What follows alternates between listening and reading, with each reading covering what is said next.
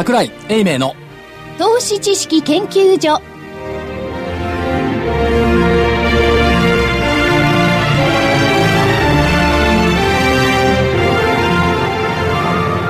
投資知識研究所場外乱闘編。桜井泉の銘柄バトルロワイヤル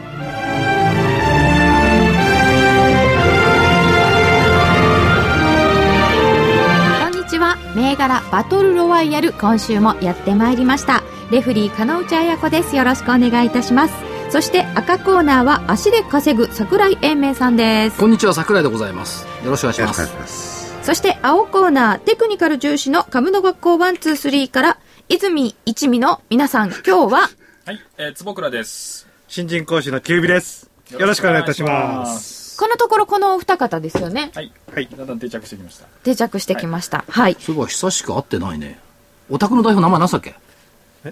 泉元ああ木さんです。そうそうそう会ってないよね、はいそうだね。2ヶ月ぐらい会ってないよね。ね。先週ちょっとね、あの、用事があってお会いしたんですけど、ええ。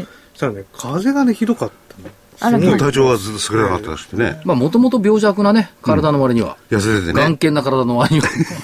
夏風邪流行ってるらしいので気をつけていや気をつけていくだただきたいですよね。さい皆さん。2ヶ月ぐらい。そしてコミッショナーは？ラジオ日経の福井でございます。よろしくお願いいたします。ちは。お願いします。よろしくお願いします。金内さん。はい。今日最初のこんにちはって声がちょっと低かったんじゃないですか？あそうでしたか風邪ひいたんですか？そんなことないですか？いや、そんなことはありません。たまには低い声も出るということで。ところで、もうこのところ、あのー今日木曜日収録しているんですけれども、い、きなり337円高で高値引けで、その前の日も200円安、その前が200円高、その前は468円安。ちょっと動きが、激しい。惜しかったですねでもね。1何日ずれたらさ、はい。7月要請よ本当ですよ。一日ずれて4月陰線。はい。一日ずれて。1日ずれて7月陰線、ちょびっとでもね。だから、やっぱり7月は陰線にしたい人がいたんでしょというのが主張なんですよ。誰がいたんですか ?7 月陰線にしたい人。そういや昨日の番組でも言ったんですけど、7月末までに売り切りたい人がいたうん。強いては陰線にしたい人がいた、でこれアノマリがあるじゃないですか7月が陰線だと？12月も陰線。ああ、年末陰線にしたい人？だからやっぱりその 目先的なねその明日とか明後日とかいう相場感じゃなくて、やっぱりね壮大な時間軸をも壮大でもねえか半年間 ちょっと長い時間軸を持ちつつ相場に対峙している人たちがやっぱりいるっていうことでしょ。だからそこと対抗するためにはやっぱり我々も中長短の時間軸持たなきゃいけないってことですよ、みんな短期の時間軸しか持ってないじゃない、あとは無責任な長期の時間軸でしょ無責任だね。え、はい。長期は無責任なんですか？当たり前です株を長く持てば儲かるってみんな FP 言いますよね。ああ、そういう長期ね。はい。長く持って儲かったことってめったにないでしょ？ね、20年間、10年間持っててずっと下がり続けたんだから。まあ、ここはね。だのに未だにね、一部の FP なんかはね、これ面白いですよ、聞いてると。この間も言ったかな。価値のある銘柄を安い時に買って、長く持つ。これが株で儲ける秘訣だ。できると思いますか？いや、できないでしょうけど、秘訣じゃなくて、基本はそうなんだろうけど、そういかねえからみんな悩んでんだよなと思うんですけどね。とうとうとね、な何百人もいるセミナーでね、はい皆さんとか言われてね、はいえー株ははい価値のある銘柄を安い時に買って長く持つのが株で儲ける秘訣ですってみんなメモしてる。ところで、その価値のある、あるいは、あのーその期間はどれぐらい持ちゃいいんでしょうかね、その FP さんで言ってる期間は。これがない。あ、バイアンドホールドそですとにねか。だからね、これ、これね、日本の株式投資の悪弊で、私もそうなんですけど、売り時って言わないじゃん。うん。そうですねで、。これは買いだっての言うんだけど、ええここが売りだってことは言わないじゃない。この間買ったあれ、そろそろ売りましょうねっていうの聞かないんですよね。その意味ではね、あの、ワン、ツー、スリー、一味ってのは、ロスカットとか売り時とか一応考えてるから、偉いなと。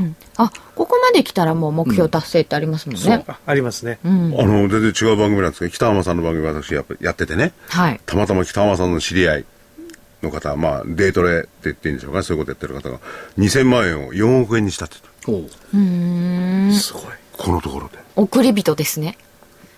何ですか最近あの、はい。1億円の億ではいうんああ、送り人になったというふうに個人投資家の方々が億達成するとおっしゃるんだそうですよ。人。あ、そうそう、億利の利は利益の利。これで、そしたらその方何したかって言ったら、はい。今までもやってて、奥まで行ったことがあるらしいんですけど、それで、そうちゃったんだって。で今回は全部金を引き出して、不動産買ったって。あ株じゃなくて？なるほどねあなるほどそこに2000万から4億円にしてね。え溶かしちゃうと悪いので。えでもあの銀座のほら西銀座のところの宝くじ売り場はい。奥の細道ってなってるよな並んでるところええー、うまい奥の細道やめてほしいな。もう、もう奥の広い道がいいな、俺。奥まで達するのはやっぱり細道奥がなんです深いなよ、きっと。いや、あの、宝くじだけに細いんでしょうね。いや、となかなか当たらないねいや、統計と、統計学的とかそういうの別にして、あるいはね、えー宝くじとは別にして、やっぱり金稼ぐのには、株のノウハウなら何なりを蓄積した方が株稼ぐ確率は高いですよね。金、株じゃ金稼ぐ。どうでしょうかね。まあ、僕はいきなりいかないでしょう少けど。しは高いのかもしれないけど生半可にかじると損する確率が高まるっていうのもある、あ、そっか。何も知らない方が儲かるっていうのもあるしやるならとことん知るべきだと。じゃあはい。それでとことん知ったから儲かるかっていうと時々言うじゃんほらあの詳しいねちねちああれでもこれでもこう数字を出してくるやついるじゃない、なん。かじゃあこいつが儲かってるかっていうと儲かってないと思うよ。なんかでも、あれ聞いてるとね、妙に説得力があってすごいなと思っちゃうんですけどね。でしょ？だけど、じゃあパフォーマンスどうなのよって、もしパフォーマンスがいいならばそんなのわざわざ出てきて喋るわけないじゃん。だってね、数字を出してくるやつは僕は基本的に信用しないんですけどね。昨日のこの番組でも数字を出した人がいましてね。約1名いましたよいねましたよね。信用しないんだもん。いや私が出したのに。5割増益だとかなんとかいや、根拠は5割増益ですよって言ったら、はい。その根拠は何だっつうわけ？なん。だっつうわけだって。いや、別に関東東京で言ってるわけじゃありませんよって言って、その根拠は何だ、これ誰でもできると思うんですよね。例えば、ちょっと彼女さん、あの、はい電電卓でね、はい計算してもらえます？これ、えっと、木曜日の新聞だから、日経新聞ですね。日経新聞、はい水曜日の日経平均株価がのこ載ってます。はい。えー日経平均株価13,668円。はい。割ることの、えー PER、日経平均の PER15.23。15.23倍という PR で割ったら897円43銭。これ何の数字でしょう？EPS ですね。そうですよ。誰が考えたって EPS ですよね。一株当たり利益。はい。今期見通しの EPS 一株当たり利益897円。はい。じゃあ、もう一回元に戻って、13,668円はい。を前期基準22.15倍の PR で割ると、617.06。はい。ということは、前期基準の一株当たりが617円、今期基準の一株当たり利益が897円、その差、約300円。今期は増益になるじゃん。600円に対して300円ってのは50%増益じゃないですか、まあ、正確に言うと45.3%ですが、45%増益まあはい、そんなもまあそんなんですよね。もんですね。結構な増益になりますよね。だから、これ計算すりゃ出るけど、日経新聞は不親切だから、そういう出し方はしてないわけよ。それ日経新聞も PR じゃなくて、一株当たり利益で出しといてほしいんですけど、EPS、特にね、これ、あの、東証一部全銘柄の EPS なんか出しておいてくれるととっても嬉しいんですけどね。ほん。とほん。と。この作業を一つやんなきゃなんないから、一株当たり利益出すのめんどくさいんですけど、これやってみりゃ、これ5割増益じなかなか信用してくれないこれでもコミッショナーでございます数字。を信用してないコミッショナー。数字を信用してないことは株価も信用してないかもしれないね。あの、225社は信用しないかもしれませんけどね。もしかすると日経新聞を信用してないかもしれないなそもそも、はいえ、日経平均225というのも、決まりで作った架空の数字なんだから。うん。うん。うん。ねそのルールを決めたやつがいるわけ。このマーケットって全てルールを決めたやつが一番強いのよ。まあそうですね。それは言える。なんか我々のルールを決められないですかね。投資研究所指数とかね。またなんかルール決めようとしてない。ROE を加味した数字を出すとかね。まただからこれ作ったやつが強くなるんだよ。あこれがもうすでにこの銘柄が入るんじゃないかとかっていうのを言われてますもんね。あ。うん。だから逆に言うとね、所詮その平均値でしか投資のできないね、つまらない機関投資家の投資に左右されるこのマーケットはいかがなものかっていうね。うん。自分のね、指数作ったらいいかもしれませんねそう。金内年金指数とかね。年金指数。はい。なんで年金？年金のためですから。自分の年金のために。含み損指数とかダメですか？嫌ですいや、それそれ、キュキュービ含み損指数とか作ればいいじゃない。それ、それ、そうね。せめてキュービさん。はい笑って言ってるけど、そんなのかさんでったらどうなると思ってるんですか？破綻しますよこれはで。すね、替え歌になるんですよ。自分を自分で笑う？笑う。余裕ありませんね、まだ。そうですね。笑えるうちは余裕があっていいかと思います。替え歌ってね、明るい時にはなかなかできないものよ。あ、暗い時のができるんですか？ね。そうですね。うん。落ち込んでる時とかね、相場の悪い時こそ替え歌できんのよ。なぜかね、明日を向いてね、ガンガンガンガン行くような時にね、替え歌なんて作る気にもならない。暇ないし。なんかキュービーさん、200曲とか300曲とかえらく持ってるっていう噂なんですよ。はい。あまりいい、いい時は少なかった。あとね、いい時のね、歌ってやっぱり作りにくいんですよ。ほう。まあ、できなくはないんですけど、あのね、心に響くのはね、やっぱりね、こう、じめっとね、塩漬けとかね、下がったとかね。お衣装とか。そうそう、そういうやつがね、心に響いちゃうのよ、なぜか。ストップ高とかさ、ね、明日は高いとかいう歌ってバカに聞こえてからさ。いや、それも明るくていいと思いますけどね。で、それで自分で作ってある段階になったら、その歌詞をこう、もう一遍こう、歌、歌かなんか歌って笑ってるわけでしょ？そうですね。余裕もあるわけですよね。あんな時代もあったねと、みたいにこう思いを振り返るわけよ。回る回るよ、替え歌は回る。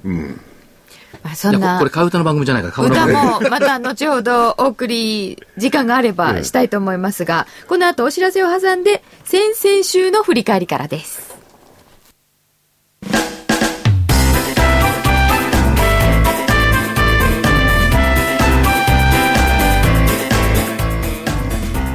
花粉症の皆様に嬉しいお知らせです。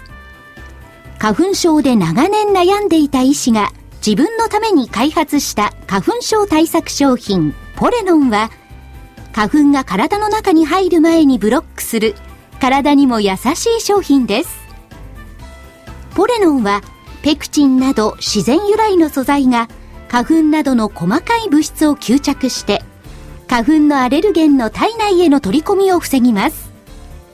薬と違い眠くもならず、お仕事、車の運転、お勉強などもはかどります。ラジオ日経では、ポレノン3本セットを9640円でお届けします。それだけではありません。ラジオ日経では、ポレノンをお求めいただいた皆様に、ウイルスなどの侵入を防ぐ高機能マスクをプレゼントしています。ポレノン3本セットに高機能マスクがついて、お値段は9640円。送料500円をいただきます。お求めは03-3583-8300ラジオ日経事業部まで。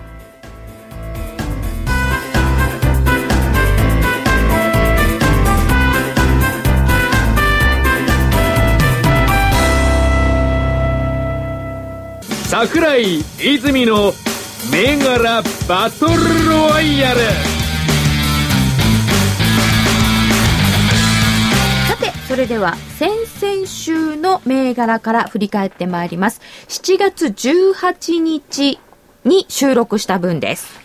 えこれが、その次の週が23日の火曜日に収録になったために、えそのまんまスルーして今日になっております。7月18日、青コーナーからは、ポーラオルビス4927を買いでいただきました。キュービさんから。これがですね、7月18日3355円から、7月30日の決算を超えて、8月1日3515円まで上がっております。丸です。ありがとうございます。だから本命だって言ったじゃない。いや、本命だって僕も言ってますよだから本命だって桜井銘柄だって言ったじゃ決算も良かったです。ない。斎藤さんニコニコしてたもんね。はい。IR 担当。あ、そうでしたか。そうです、一緒にいたじゃん。あの時ですか？そうそうそうはいなんか所も長妙に明るくここで喋ってないですかなんか次に来る結果をなんかすでに予期していて、今こ、そうなんか巻きびし、巻きびしじゃない、みんなを幻惑しようってこんなんじゃ、ないです刹那的には元気になれる。か。ポーラオルビスは、なかなか良い。次の、次のキリンが楽しみ。続いて、キュービさんからは、大東建託1878。えー7月18日9000飛び20円で、これは条件付き75日移動平均線を抜けたら買いでした。えー翌日は抜けてきたんですよね。19日に抜けてきたんですか？はい。えっ、と、上から始まって、下行っちゃったんですけども、あの、ワン、ツー、スリー的にはこれで、その日は、あの、買いになっちゃう。損切りしないって言ってましたもんね。はい。というのを23日に伺っておりました。そして、えー8月1日に9300円をつけております。これも丸です。ありがとうございます。続いて、18日の銘柄は、坪倉さんからはキリンでした。2503のキリンをもう一回ということでしたが、えー7月19日に1650円でエントリーしちゃってますと、坪倉さんから23日にご報そうです告が。エントリーしちゃってましたねしちゃってますだったんですよね。はいうんちょっと、すごくすっきりエントリーしました。という感じではなかったです。なかったんですが、はい。そのまんま見ていきまして、えー金曜日にロスカットになってるんでしょうか。えっと25日ですね。25日。25日に1600円を下回ったんでロスカットになっていますロスカットしておいてよかったです。その後、8月1日には1496円となっております。安値は1451円がありました。ということで、キリンは×です。これね、キリンの業績とか株価がうんぬんよりも、キリンに注目した坪倉さんのあの自信なさげな声で、これはダメだと思ったのよ。キリンじゃなくて、これがなんであっても声がああいう自信のないつい注目っていうのは、これはダメだな、自信ないなと思ったんで、投げてもいいよって言ってたじゃん。した。ら、あだからロスカットを決めたんです、ね、エントリーしちゃったんで行きます。と、仕方なく行くんだったらやめとけっつうの。だからロスカット決めたって、素晴らしいロスカットじゃないですか。1600円終わってそっからの暴落の免れてますよ僕。うんそれは偉いと思う。だけど、でもロ自信のない銘柄を、公共放送で、はい。あたかも自信があるように言う、この、この姿勢で、これダメだと。思った。いや、自信なさそうなの伝わって伝わったでしょ、ます。うん。ところでね、見抜かれちゃうと思うよ、これ。所長、その、買う人間、はいあるいは売る人間の自信っていうのは株価に影響するもんですか？いやいや、あのー株価うんぬんじゃなくって、彼がそもそも信じてない銘柄を、ん信じてないからああいう態態度になるんでしょ、こういうの。だったらどこがいいのか分かんないじゃない。で別に坪倉さんの行動でキリンの株価がか決まるとは思わない。だけど、この銘柄に注目する人が自信がないんだったら、まあ、その他大勢も一緒なんでしょう。類推できちゃうじゃん。ちょっとついていきにくい感じだったですかね。なるほど。そう、そういうことか。チャートを見なくても、一言注目してる人の声色を聞けば、分かる部分もある。だってキュービーさんのポーラなんて自信ありげに言ったじゃん。ニコニコおっしゃってましたね。でもほらリアル担、当美人なんで。こればっかりです。そのね、人を買うとかそういう容姿とかそういうことで話しちゃダメです。そうそう、そりゃそうだ。人もいいんだから、斎藤さん。いや、人だ、せ性格がいいんだよ。斉藤さん。いや、それでね、いや、その割には、所長、今日も自信満々にいろいろお話になってますよね。今日、だって結果見てないもん。で、えっ、と、前場負けは、前場までは全部罰だったよ、確か。次に23日にも上げていただいているので、もうみ、えっ、と、青コーナーからいっちゃっていいですか、はいはい。23日の火曜日、えー前回分の収録の時には、キュービさんから、ネクシーズ4346を上げていただいておりました。えーこれは、すでにエントリーということで、23日312円から、高値317円がありましたが、8月1日は299円ということで、まあ一応高値があったんで三角ぐらいにしておきましょうかね。あありがとうございます。これはね、多分、今の感じだとね、ロスカットしちゃってるかなっていう感じですね。あはい。うさぎの浴衣を見たってことでしたもんねえーう。さぎがね、あのはい跳ねずに巣穴に潜り込んじゃったんですよ。潜りましたか。はい。それはロスカットですね。ロスカットですねはい。はいということで、青コーナーは、えーっと、丸二つ、×三角という結果です。いい成績じゃ。うんん、ねいいですよこの、ね。この大激動の相場の中で。そうですよね。そして、はい赤コーナーからは、インドカレーの全勝7550。7月18日1195円から、24日に1208円があって、8月1日終値が1185円でした。一応1208円高値があったので、三角ぐらいにしておきましょうか。嬉しいなさっきも食べましたよね。ねスパイシーチキンカレー。そう。これ、大盛り頼んだらさ、すごい多かったね。大盛りいっちゃったんですか？大盛りいったあ今度はスプーンちょろっともらうんじゃなく自分でで注文ところが一回、あのーそれだと思ってね、別のを食べちゃったんですよ。となんであんまよくねえなと思ったら、違うものでしたね。やっぱり美味しかった。スパイシーチキンカレー？でね、1倍、2倍、あ ?1 倍、2倍、3倍とかあったよね。そうそう辛さあれ以上に辛くできるみたい。へーこれはいける。皆さんぜひ、あの、近くにあったらね、食べていただければ。わかるかと。ええ。そしてあ期間限定ですからね。あ、そうなんですか？早く行かないと。あのいや食べに行ったんで、あれ見見たんですけどあの期間限定だったんで、夏しか出してないみたいなんですね。ああ、残念だな。普通はカレーでしょうやっぱり。定番はスパイシーチキンカレーなんじゃない？普通のだってメニューに載ってたもん。うん。うん。普通のカレーと違う。普通のカレーでしょ。美味しかっじゃあ夏季限定のもので、んプロネクサス7893も上げていただいておりましたが7月18日635円から24日に高値649円があって8月1日終わりは619円です。高値649円がありましたので三角からちっちゃい丸ぐらいかな。すごいな、罰が出ないな、嬉しいな。次罰かな、じゃあ。次は本命だったんです。はい愛産工業7283です。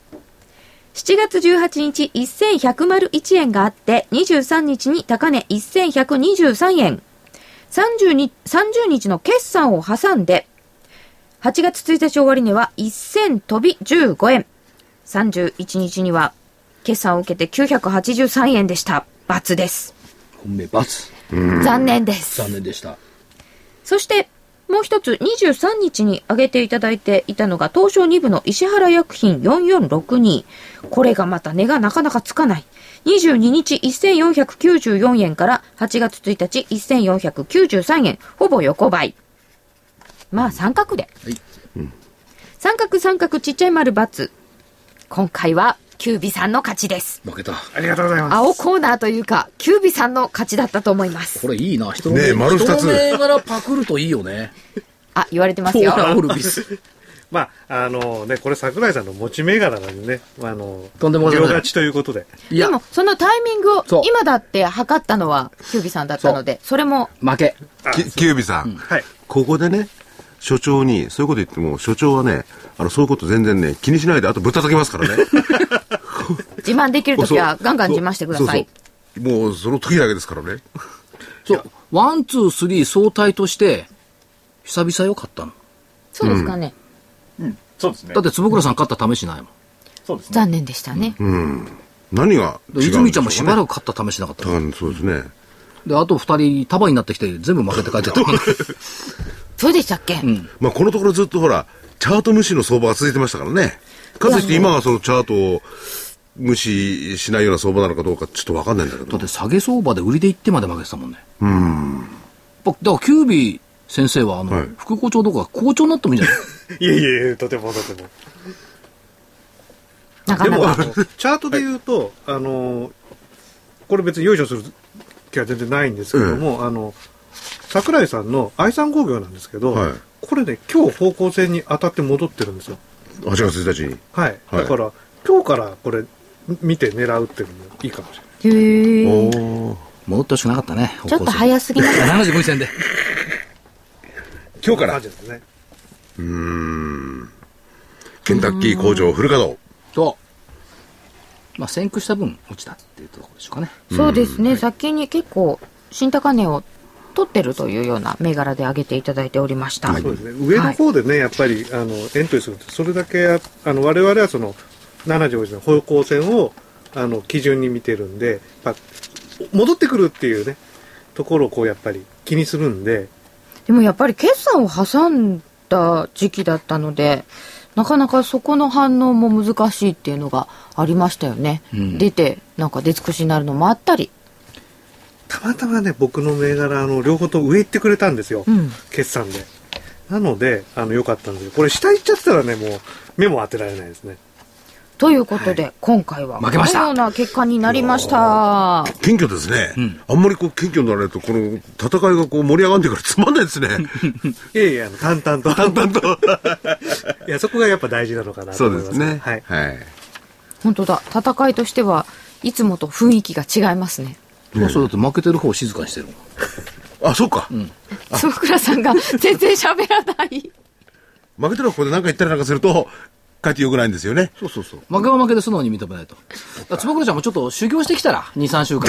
修行なんですか？23週間修行修行、株の修行の道をちょっとこうね、どの外外回りをしてきたら。何の修行？まあ土佐回りでもしてきますね、それ、それあの、企業を回るとかそういう意味じゃなくて。いや、家にこもってね、はいどうやったら1週間で上がる銘柄を見つけられるのかを極めるのよ。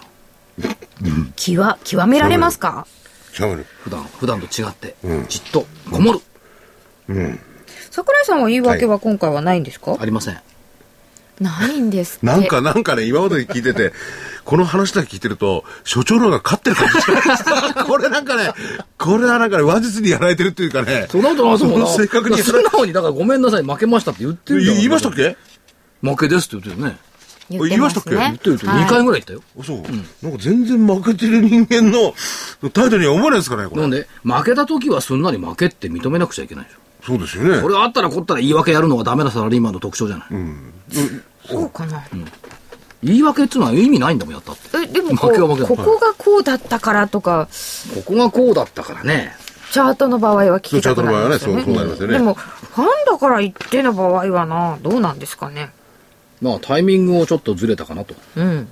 愛さん工業もそうみたいですもんね。そういう感じですねあのここからだったらあのああの狙っていきたい形になってる銘柄的にはね、はい。悪くないけど、あの、テクニカルで負けてるわけじゃないから。あの、ただ、タイミングで負けてるから。銘柄は悪くないと思います。タイミングでまずいなったら実はね今日ちょっと出そうかなと思った銘柄のやっぱり桜井さん銘柄、まあ、パクリで持ってきてたんだけど、あのこれ多分ね決算だったのにあの夢新ホールディングス、はい。これ今日一瞬ストップ安までつけたんだよね、これね昨日までねすごい形良かったんいや、ですよこれ悪くはないのよ。悪くはないんだけど、あの、期待ほどに伸びてなかったね。うーんそれと、ひょっとしたら増配の発表もあるかなってこう期待する人たちもいたの。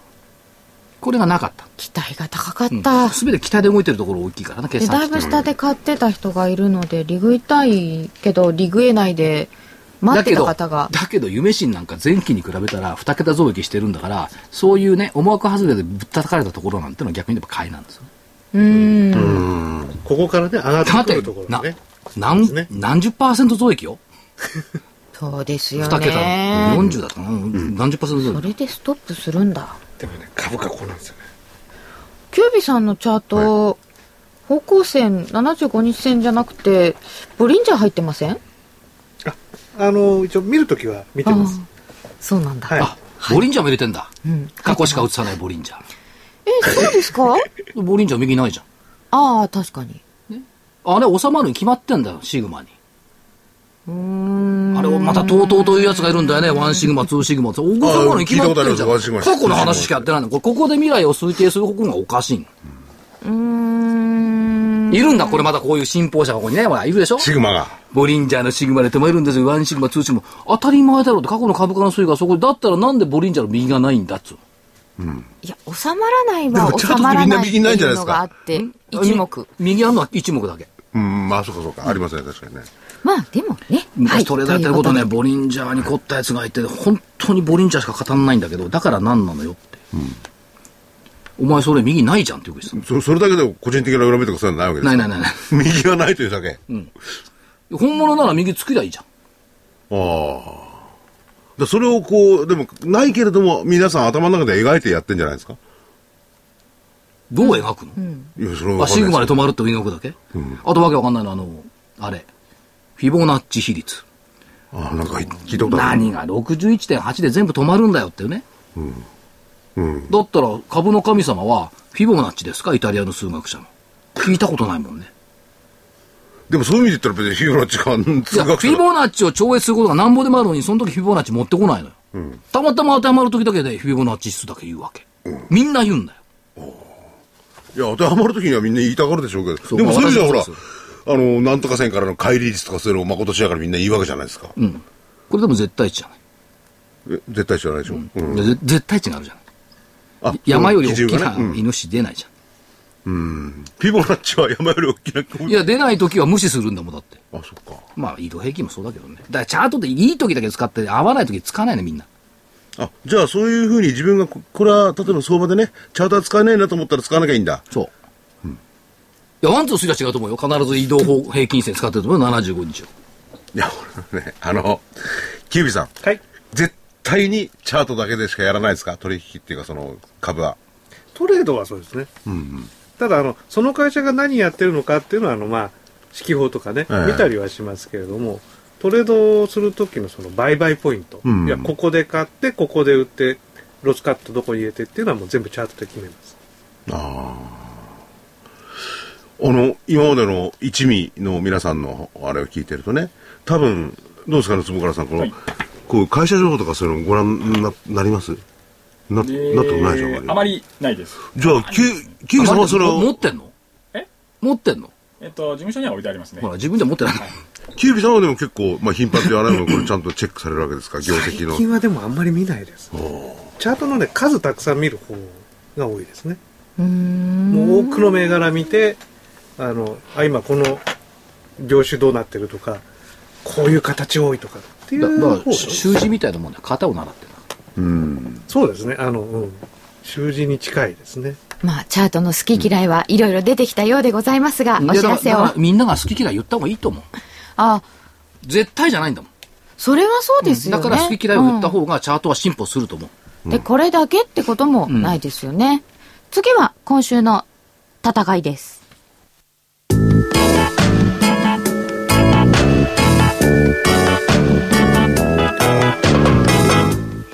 ここでラジオ日経の好評 DVD のお知らせです。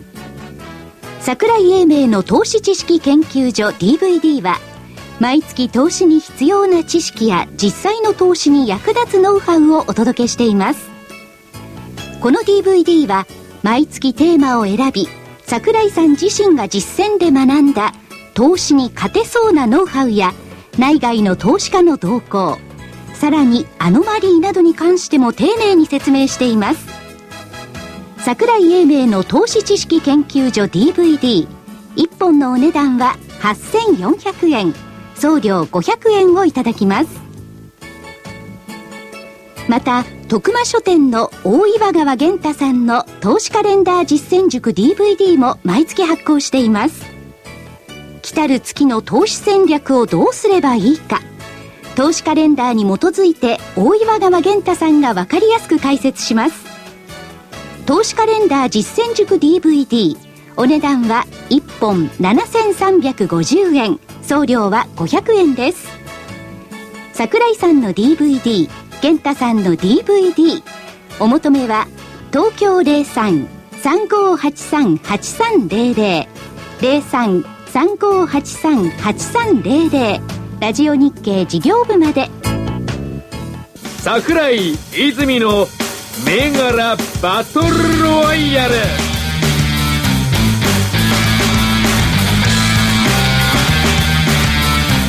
それでは、本日のタイトルマッチと参りましょう。今日の銘柄上げてください。えー、では、青コーナーからお願いします。はい、えー、ではですねまずあの東証一部の、えー銘柄であの非常に普通の銘柄からいきます、はい。えー、2269明治ホールディングス2269の明治ホールディングいいのス。来たね。ね名前がねいや、そうじゃなくて、これいいんだよ。何がですか？ヨーグルト売れてるしさ。はいはいははい。から、あとあれ、あの、チョコレート？うん。なんかえっと、薬、うん、薬。イソジンお腹の薬とか。そうそう。ああれもそうか、明治か。そうですよね。こう今あれですよねあの乳業と成果と一緒になってるんですよねうん。昔は？明治おメーカ菓子。ーメ乳。あれ？元はね。明治チョコレートは別でしたよね、会社がね。明治製菓と明治乳業ですね、とね2009年に統合したってありますね本社豊洲かな？近いですね。確か。えっ、ー、とね僕の情報で見るとね京橋京橋か、こっちか。明治ホールディングス。東京都中央区京橋。はい乳業菓子大手。うん。まあ、ヨーグルト好調って書いてある。女性のなんか最。近、好調。あれ、LG ってメニューだっけ？どうでしたっけ ?LG21。LG21 ってなんか一時期あのコンビニの棚からなくなるという。いやそうですよね。ドラッグストアでも今でも少ない。おー明治といえばあのブルガリアヨーグルトあブルガリアかはい、もう元祖ですよね。そねそんな感じですよね。定番中の定番でも、ブルガリアからヨーグルトを持ってきて、ブルガリアという名前を付けた明治が偉いよね。あそこのね、あの社訓って ええ、売る気で作れ明治なのよ。へえ。死ぬ気で作るじゃなくて、売る気で作るじゃん。あだからカールとかそういう販売戦略取ってるじゃない。売れるもの以外作るなっつうね。素晴らしい宣伝方法を取ってる。カールおじさん長生きですよね。あ。でもみんな、おーって言ってますけど、当たり前だと思うんですが、私。いや売る気で作るんいや、ですよでもね、そそういう社訓あんま聞かないよ。売る気で作れって、どこにあるの？ああ確かにそうですね、当たり前のこととして結構無視してるといずれかに別に売れなくても作っちゃだからうからって出てく今でこそさ、そう明治ホールディングスとか東証一部とかさ、大型株になってるけどさ、これは昔はさ、単なるお菓子屋さんだからさ、それ売るのを苦労してるわけですよ。だかええそうですね。うん。ら販売戦略ってやっぱうまいと思う。開発に寄っちゃって売るのを忘れる製造業とかもありますからね。そうか。キュービさんのこの2269の明治ホールディングスは、はい。これはチャートから言うと今どういう位置ですか？ねはいあ。の、ちょうど方向性に向かってずーっと降りてきたんですけど、今日タッチしそうでタッチしなかったんですが、まあ、したつもりになって、はいぐぐっとそこから反転したと。いう感じで、あの、ここから、あ、逆にこう、ぐっとこう、上がっていくんじゃないかなこれまでだと一旦下に抜けてから上抜いたところで買いっていう指示が多かったですよね。そうですねはいこれタッチしそうになって反発してきた。そうなんですよね。タッチしそうだったんですけど、ししな、ししなくて反発しちゃったんですね。それは OK で。はいじゃあもうエントリーで。エントリーで。はい。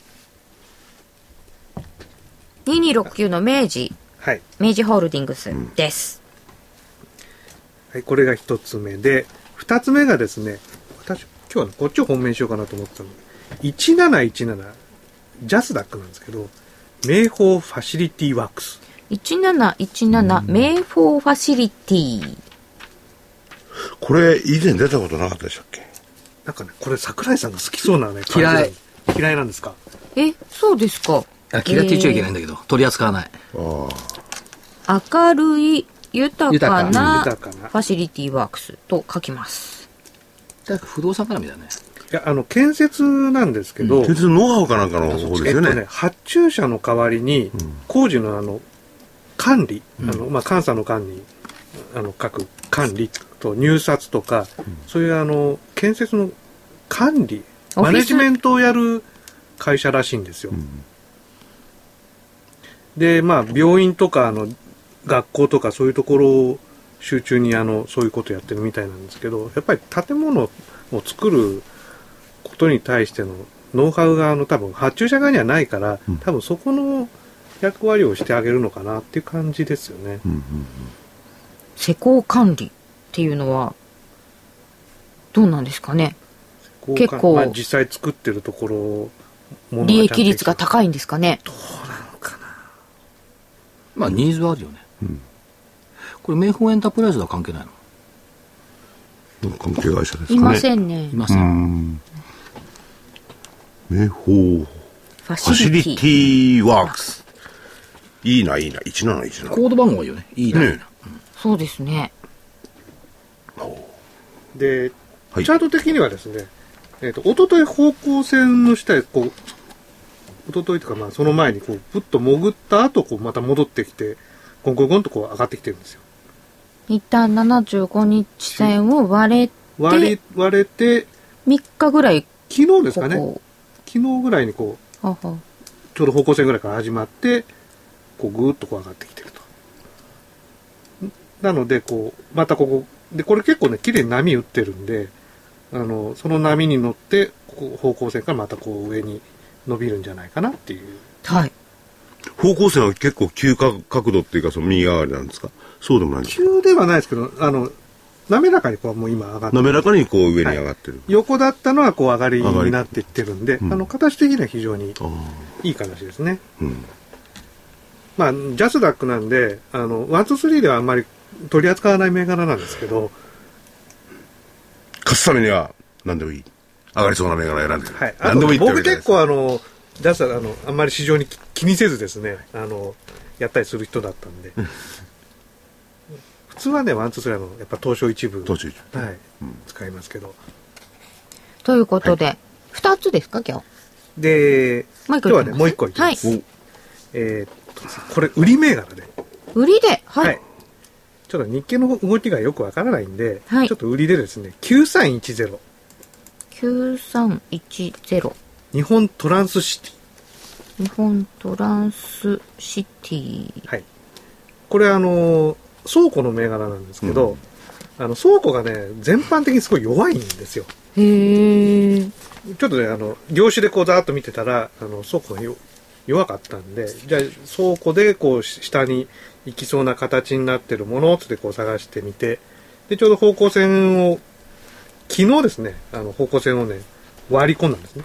抜けそうで上から始まって割り込んで、今日さらにし、あの、陽性なんですけど、ちょっと下に行っているということで、まあ、ここから、うんまあ、どれぐらいか、まあ目標的にはまあこの辺ですかね。ここの辺ってどの辺？あんまりあの細かいこと言えないですけど。まあ、想像したですね、指さしてるところは。そうですね。うん。相当下まで行けばいいなっていうね。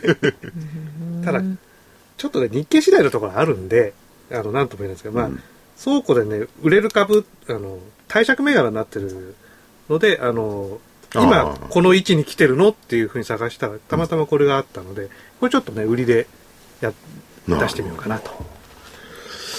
久しぶりの売りだな。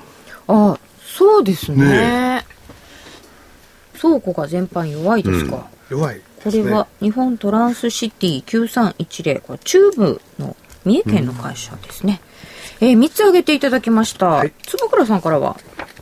参考で。はい。参考で。はい。1820い西松建設。1820の西松建設。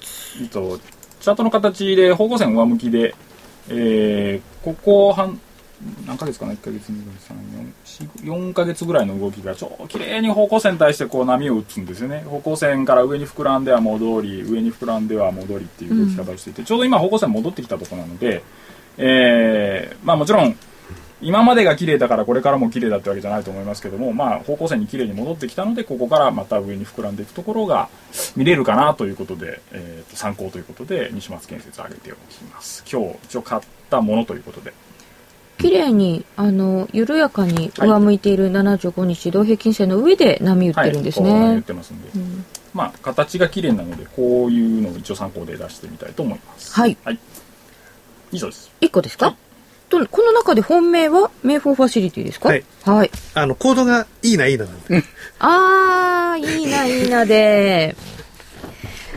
では、続いて赤コーナーから銘柄お願いいたします。メニューに乗りたい気もし、あ、明治に乗りたい気もしますけど、じゃあ数少なくいこうか、たくさん出たから。えーっと、3201日経。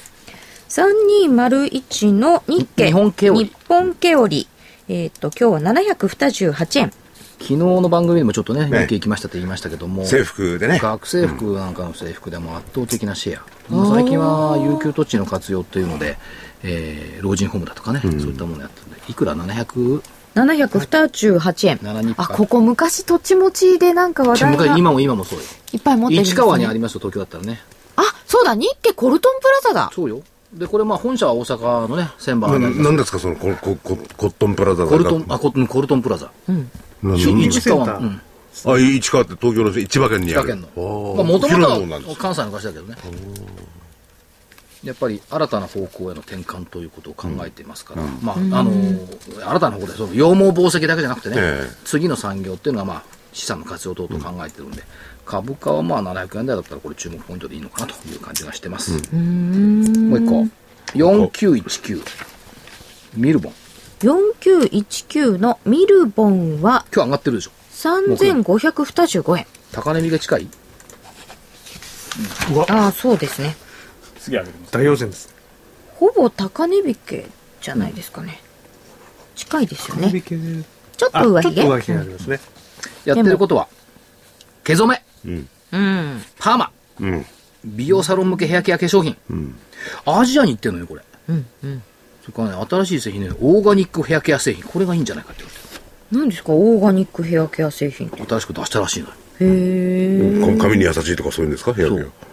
あの、髪染めても。多分ね、秋ぐらいにね、会社さん来てくれると思う。へえ。投資知識研究所。研究所に。これもうあの美容院ではもうほ本当にシェアが高い。あ、これはいわゆる業者さん向けのものなんですか？美容サロン向けヘアケア化粧品だから。これね、使っている人たちの人気が高いのよ、実は。見るん。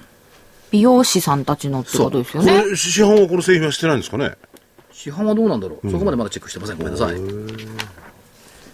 四あんまり見かけたことないですよね、あのお店では。この2つでいこうかな。あともう一個、富士電機って今日上がってます、6504。富士電機。イニシエのイ桜井ニシエの桜井銘柄って書いてましたね。A4 イニシエもう数年前ですよね。数年前よ。378円ですね。37%はい。であんま上には来てないんだ。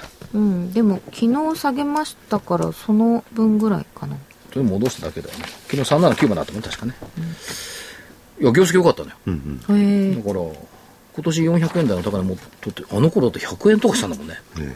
あれあの頃、電気のなんて言いましたっけ？えっ、と、なんとか、スマートなんとかって言ってスマートグリッドの中核だろう。中核だろって。今は、今は、スマートグリッドはオバマさんが言わなくなってから。ひどいもんだな。いやーあとはほら、オバマさんだけじゃなくて、東日本大震災が来ちゃって、んまあスマートグリッドどころか太陽光発電とかそっちの方来ちゃったから。だからで、電力を流すよりも電力を作る方が作る方がね。ところがこれ、地熱発電は世界でトップレベル級だからね。そうです。富士電機って地熱発電なんですよ。そまたこれ注目いろいろされるかもしれませんね。どんどんう。ねあと、パワー半導体は今良くなってきてるから。中国でずいぶん活躍してました中国の影響が多少去年あったんですがこれもなくなってきてるっていうところを見ると、じゃあ、富士電機も入れときますか。あ入れてみますか。放射能のね、検査機もね、作ってるんですよ。そう、いろんなものやってるんあ、いですよろんなものやってるんだというね。ことで、日経3201、ミルボン4919、富士電機6504でした。本命は？どれにしようね。どれにしましょうか？日経日経で、はーい。3201。本命日経で出揃いました。さて、駒が揃いました。うん。博打じゃないんだからね、駒が揃ってどちらさんもどちらさんもらってあ、そっか。4銘柄と3銘柄。三銘柄。ね。豊富ですよね。豊富豊富。楽しいですね。どうなりますか？で、もう、あと、時間的にもあれなんで、替え歌ありますじゃあ、かキュービーさんの替え歌からいきましょうか。替え歌ですか？えーと、今日はですね、あの、加山雄三さんの歌をはい。二人を言う闇が違うか。はいええあの、海その間の、海に抱かれてっていうおーですね。おやっぱり夏だわ。まあ夏に合わせてですね。でも私が好きでこうなっちゃうんですよっていうのを なんかもうダメだ、笑っちゃう。いきます。えー株に抱かれて投資家ならば、たとえ損切られても儲かる夢を持とう。株に抱かれて投資家ならば、たとえ損切りでもチャートを読みながら波の上で売りたい株よ、俺の株よ、大きな含み損よ、俺の思いをその株価に抱き留めて、明日の利益を俺たちは欲しいのだ。って感じです。なるほど。なるほど、海用ってやつよ、これ。そうですね。カーブ用になるわけね。そうです。大きな福井さんよ。これだな？そこ叫んでる感じでしたけど それで僕は森田健作さんでも出てきて、バカ野郎とかなんて言って別にいいんですけどね。青春ものですね じゃあ、こっちも夏でいくか夕な。暮れですね。夏の思い出。夏が来れば思い出す。夏金模様、高い円。これ、大勢の歌ね。はい。えー霧の中に浮かべくる。警戒より様子見も。バーナンキの行方待っている。恐れて待っている。相場のほとり。尺投げ色に黄昏る。期待と夢、遠い過去。なんか、あの、あの、歌詞と曲、曲がこう合わねえような感じするんちょ、ですけど。ちょっともう一回出して。はい、どうぞ。あと1分ほどです。チャートで見る歌。あの、これ知ってるかな？どうしてお腹は減るのかなって歌。ああはいはい、可愛い歌です、ね。チャートで見る歌にした。どうしてチャートで見るのかな？銘柄コードで見るのかな？株価と為替を一緒にして、それでいいの？会社は。人間で動いてる。2番、どうしてスケジュールで見るのかな？何でもスケジュールで語るのかな？株価の分析するときには、業績、未来、血と肉、心がいるはずだ。あなんか主張が出ましたね。さすがに一部で日本の、えー、ピーター・リンチと言われてるだけあって、血と肉ですよ。そ、それメンチじゃない？あ、メンチか。ええ血 と肉ですね。血と肉。はい。心。うん、心です、ね。これがなきゃね、やっぱ無機質な投資はやめようって言ってチャートはどうするんですか？だから、熱意を持ってチャートを見る。いいですね。それでは今日はこの辺で失礼いたします失礼します。来週お会いしましょう